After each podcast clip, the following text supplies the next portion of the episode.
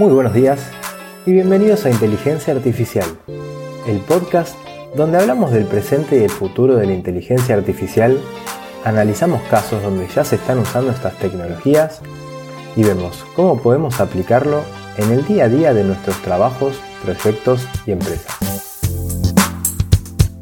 Yo soy Pocho Costa, ingeniero en sistemas, programador y amante de la tecnología y me puedes encontrar en pochocosta.com donde ahí también vas a encontrar las notas del programa y otros medios para ponerte en contacto conmigo. Empezamos. Buenas, ¿cómo andan? Acá estamos una vez más. Semana número 33 de este año 2019. Semana movidita acá en Argentina, dada que tuvimos las elecciones primarias de cara a las elecciones definitivas a, presidente de octubre, así que bueno, estamos con mucho movimiento por acá.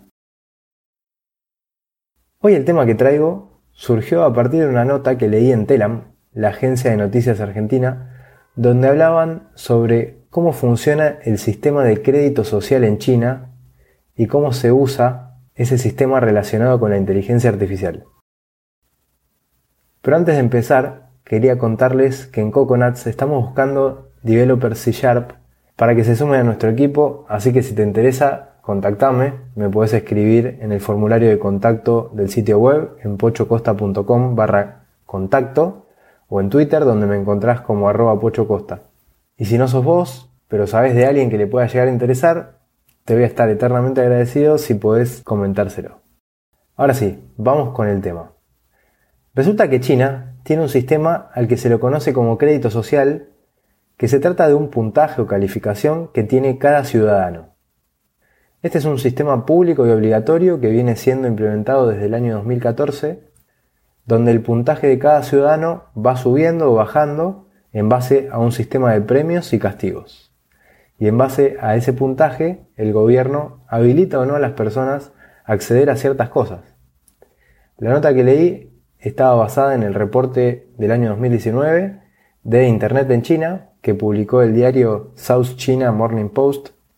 Pero más allá de los datos, lo que me gustaría proponer hoy es que intentemos extrapolar y jugar un poco con nuestra imaginación para pensar cómo sería la vida cotidiana en el futuro si se aplicaran ciertos sistemas apoyados por la tecnología y con esto ver si nos gustaría o no, qué cosas les vemos positivas, cuáles no tanto. La seguridad, la privacidad, son cosas que vamos a ir viendo que se van chocando. Y bueno, todo lo que se nos ocurra. Pero bueno, volvamos.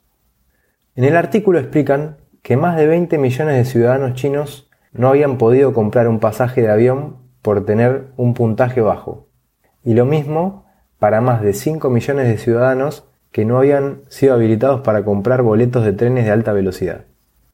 El artículo no daba información sobre cómo estaba implementado exactamente el sistema, pero investigando un poco más encontré que estas calificaciones pueden ser consultadas por cada ciudadano en la plataforma de pagos electrónicos Alipay, que es la rama financiera de Alibaba, el gigante del comercio electrónico, y quien habría ideado este sistema de crédito social. Para el que no conoce, Alibaba es la plataforma de comercio electrónico más grande del mundo y lo que hacen es equivalente a lo que hacen Amazon o Mercado Libre. A través de esta plataforma no solo van recolectando datos de lo que compras y a quién se lo compras, cómo pagás, sino que también se usa para el pago de multas y créditos bancarios. Bien, si se acuerdan, en un episodio pasado cuando hablamos de cómo los países están peleando por dominar la inteligencia artificial, habíamos visto cómo China está invirtiendo muy fuerte y apoyando a empresas, sobre todo en seguridad y reconocimiento facial. Aunque esas empresas den pérdida o no ganen dinero, el, gobierno las está apoyando muy fuertemente. Este reconocimiento facial que, que dan estas empresas es el mismo que están usando hoy para hacer pagos, como por ejemplo en el subterráneo en la ciudad de Shenzhen, donde al mostrar tu cara en una de las cámaras que, están en la puerta de entrada, la tarifa se cobra directamente de tu cuenta bancaria. Por otro lado, la policía también usa reconocimiento facial con las cámaras públicas que están instaladas en, las calles o en lugares concurridos como estaciones de trenes, aeropuertos, hoteles, pero además, por lo visto, van a acceder también a cámaras privadas de shoppings, de comercios, de edificios. En total, por lo que vi, hay más de 170 millones de cámaras. Así que, como se ve, quieren tener control sobre todo y así poder identificar personas y comportamientos y actuar en consecuencia. Con este sistema, cada acción de la vida diaria puede tener una consecuencia en el futuro. Infracciones de tránsito, fumar en un lugar prohibido, cruzar la calle por un lugar incorrecto, tirar basura en la vía pública, una discusión en la calle. E, es como un gran hermano que está vigilando todo el tiempo. Así que entonces te pregunto, ¿en tu ciudad también hay cámaras? ¿Te sentirías un ciudadano libre si en tu país aplicaran un sistema de crédito como el de China?